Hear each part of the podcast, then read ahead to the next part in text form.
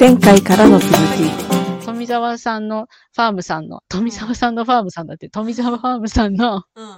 インスタの中にアトイちゃんが、すごいいい顔で、なんか、なんだっけ、なんか乗ってるの見たよ。運搬機だからあれ欲しいってそうそうちゃって、これ帰りましょうかみたいな。あと、このまま運転していきますとかね。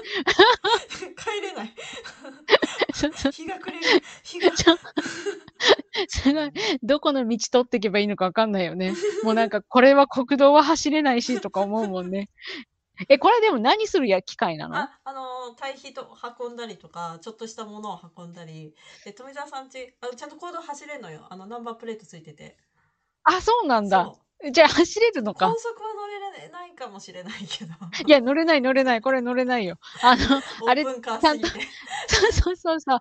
だってあれだもん。あの、あれ、こっちだけかもしれないけど、うんなんかその、頭の高さよりも何かが高くないとダメなのよ。高速乗るときって。これダメよ。よ。あといちゃんだってもう頭出てるもん。そうそう。あの、後ろのやつ。え、でもすごい楽しそう。なんかこう、さ、ま、うんじゃあちょっとのそれ乗って運転してちょっと堆肥巻くの手伝ってくださいみたいな感じであのーいや車が運転できる人トラクターが運転できる人こういう時役立つって思ってちょっと嬉しかったね。あーあいいね、いいね、いいね、いいね。そうなんだ。ちゃんとちゃんとお役に立て 4WD たなんだな。うん。あ、よかったよ。いいね、いいね。いい感じ、いい感じ。そうだあ、すそっか、そうっか。ので、えっと、この時は、えっと、なんだ米ぬかを巻いたの、うん米ぬかと、で、隣にあるトラ、軽トラは堆肥を巻いていて、で、米ぬかが、すごい面白いと思ったのが、もうザ都市農業。あの、米ぬかって普通米屋さんとか、まあ、うんうん精米所からもらうんだけど、富澤さんのやつは、あの、なんだっけ、酵素、酵素風呂おうあ、人間が入ってたやつうんうんうん。なんだって。き それでと都会にさそういうデトックスするその人の酵素風呂っていうのがこうあるんだけど使い終わったやつって捨てるしかなかないのね。だけど、うんうんうんそれを畑でこう循環させてる。おうおうおう。なんか、あれじゃない？なんか、聞いた話だけどさ、うんうん結構、匂いが強いやあつ強い。そですよねなんか、うんうん。あ、そうなんだ。いい発酵しそうっていう。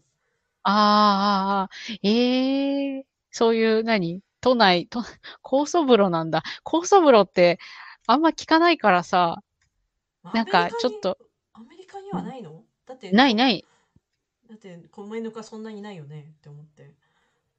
うーん。なんか、あんまり、なんかさ、アメリカの人ってさ、匂いが強いものあんま好きじゃないんだよね。あそうそうそうそう。だから、だってなんかシソ食べてこれはすごい味が強いから好きじゃないって言うしね。あ、まあそれはあれだよね。あ。。バジルそうそう。そう、バジル食らう人がね、何言ってんだってなるけど、バジルとかさパクチーとかさ、うん。食べてるけど、なんかね、シソは違うって言って、まあそりゃね、あれよね、ドラゴンロールで寿司が好きって言っちゃうわよね。って思ったけど、まあまあまたお口が空きますね。えーっと、で、えーっと、話を戻そう、富澤ファーム。え、なんかさ、その、その、いろいろやってて、うんうんこうなんか、あといちゃんなりにさ、なんか思うことがあるとかないの？なんかこれをなんかやったら、こう、なんていうのかな？だからちょっと、あれよ、お堅い話をするとさ、うんなんかこう、何？今後の課題とか、なんか、これは一体何なんだみたいな、こう、なんちゅうのかな？自問自答じゃないけどい。やそうそうそうそれすごいまあまずなんていうのかな？その富澤さんの話っていうよりかは一般的な話としてその農業体験をしするじゃない？うちでもそういう遠農とかでさ、遠農は比較的産業に近いか、どっちかっていうとまあ子供向けの農業体験みたいなところでさ。で例えば今回のキャベツのリレーキャベツリレうん。ーがさ、めっちゃ非効率なわけよ。本来だったらそこは例えば、まあ、さっき言ったみたいに興奮して土に戻すとかうんうん。まあ機械で、まあ、粉砕して発酵発酵っていうかなんだろう分解しやすくした方が、まあ、もっと早く終わるしこんなに人間を使わなくてもいいわけじゃない？うんうん。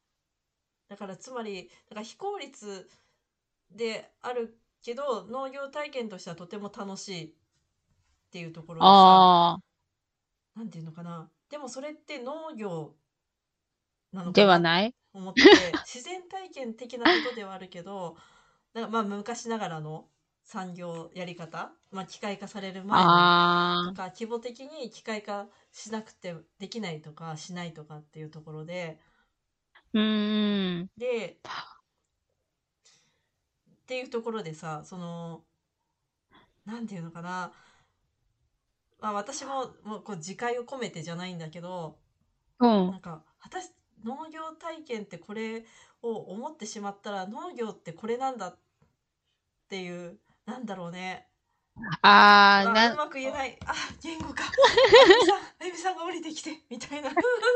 なんていうの？でもなんか言言わんとしてることはちょっとわかる。なんか、なんか、あ、ちょっと待って、私の例えが悪いけど、うん。なんか、なんていうのかな。こっちでうん。日本食好きなんだよねって言ってる人の日本食は、私が知ってる日本食じゃないみたいなの。まあまあそれに近いっちゃ近いところでなんかそういう要素もあるよね。なんかこれ農業って言われちゃうと、うんいや、これは農、今の農業ではないよっていう。うんなんか、で、なんだろうな。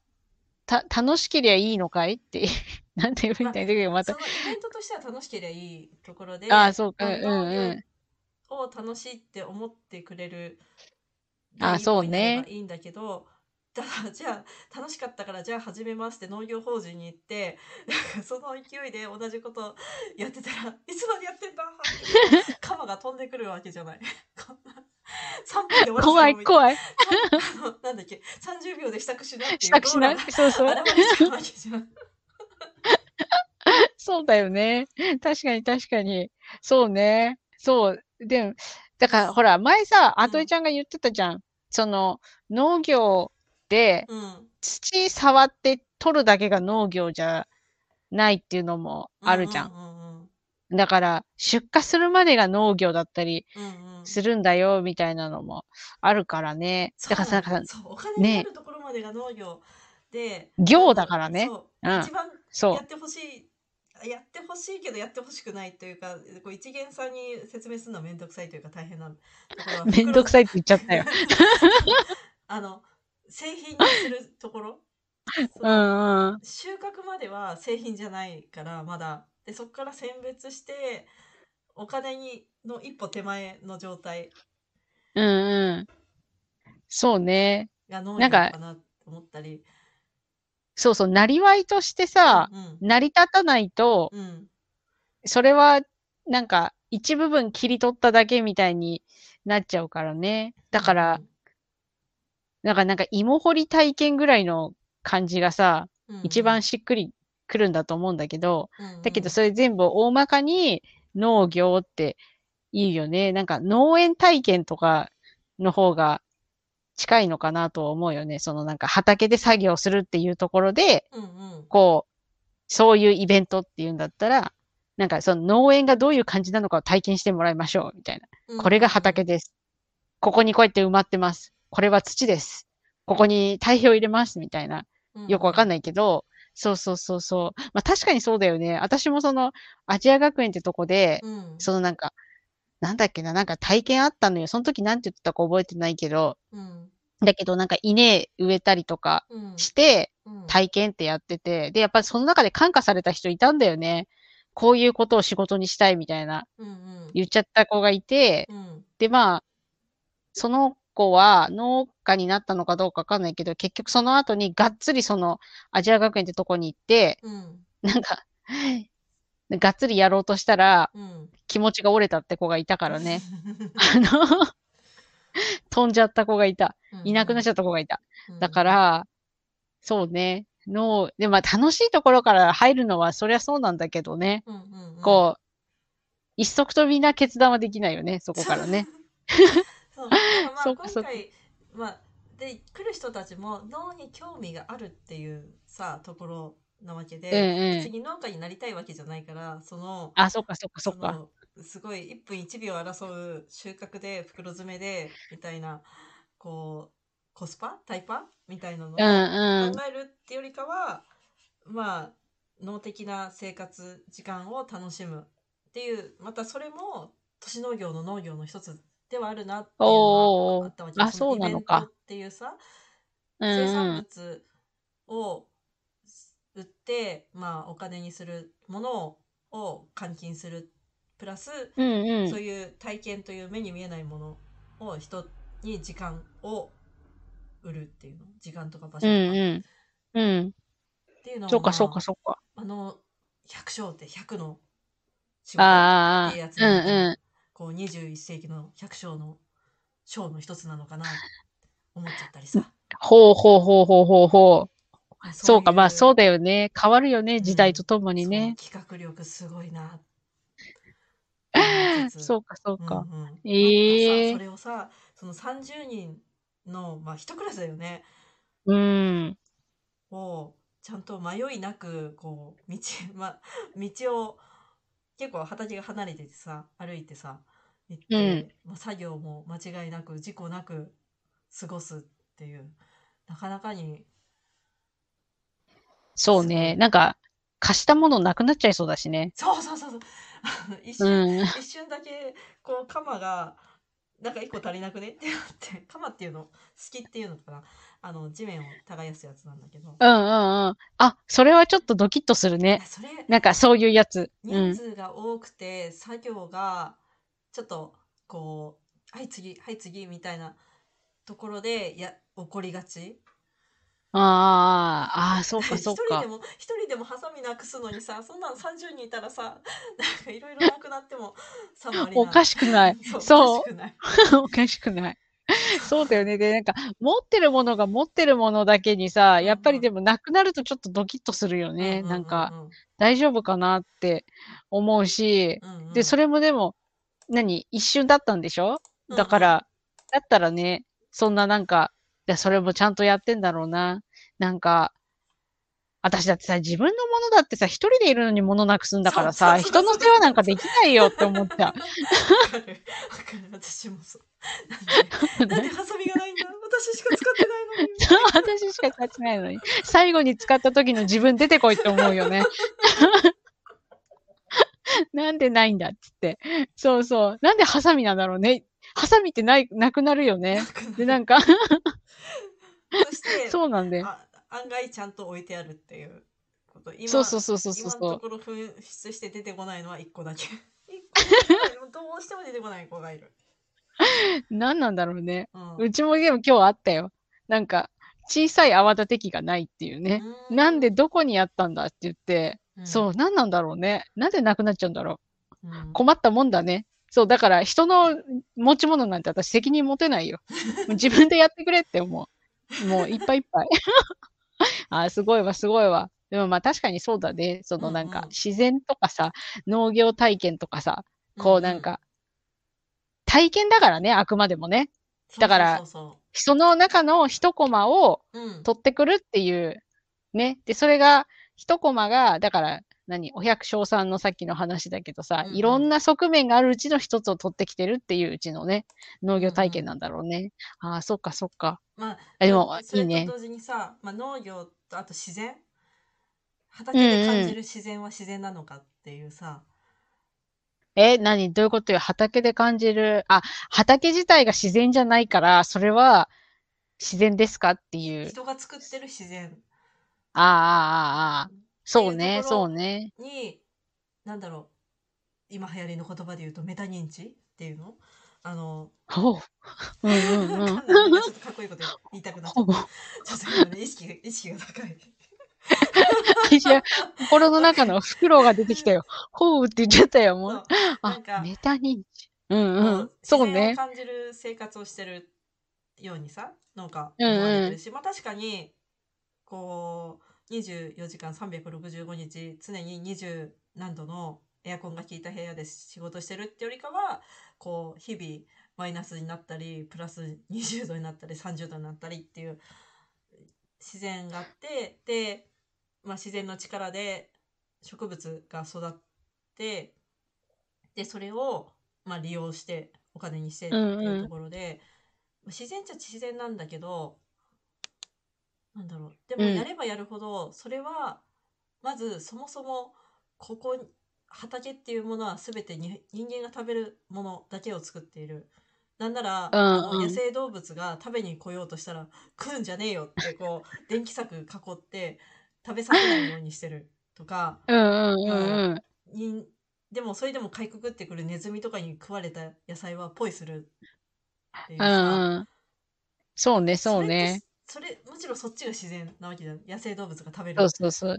うん。でそもそも例えば人参とかなんだキャベツとか、うん日本にはないものをあ、そう、それはね、ある。あの、なわけじゃんそうそうそうそもうなんう。か外来種。そ うそう。ずっと日本にいましたって顔してるけどそうキャベツも白菜も皆さんインゲンとかそう、うんうん。トマトもね、ナスもね。だもんね。そうそう。なんかその、そうう、ん外来種に関しては、そう、うん私も言うことはあるよね。あの、私はあの、学校行ってた時になんかその、生態系のところに、うんあの、ボランティアで参加してたのね。だから、その、外来種はまずいのよ、やっぱり。自然にとって外来種って、本当にダメなのよ。うんだから、それを、んそれを、それ、それがあるのが自然だって言われちゃうと、いやいやいや、それは自然じゃないですよって私即答しちゃうよね。こう、うーんとか言わないで、いやいやいやってなっちゃう。いや、外来種は本当にダメよ。外来種は本当にダメよ。であのまあそれを今うんコントロールしてるというか、野生化させないトマトがそこそうそうそうそう。まあ生え生えちゃうんだよ。まあ生えてるけどね、生えちゃう。いやいや、ほらあ、ほっといたらダメだけど、うんうんその畑の中でちゃんとコントロールされてる分にはいいのよ。うんうんだけど、だからあれよね。畑はまだこう、誰かが何とかって言うけど、生き物ね、がダメって話よね。だからその、亀とかさ、ザリガニとかかさ、自然に返すって自然に返しちゃうの。ちょっと熱くなっちゃう、これは。あの、それはダメなのよ。本当にダメなのよ。食っちゃうから。あの、在来種を。で、在来種がいなくなっちゃうのよ。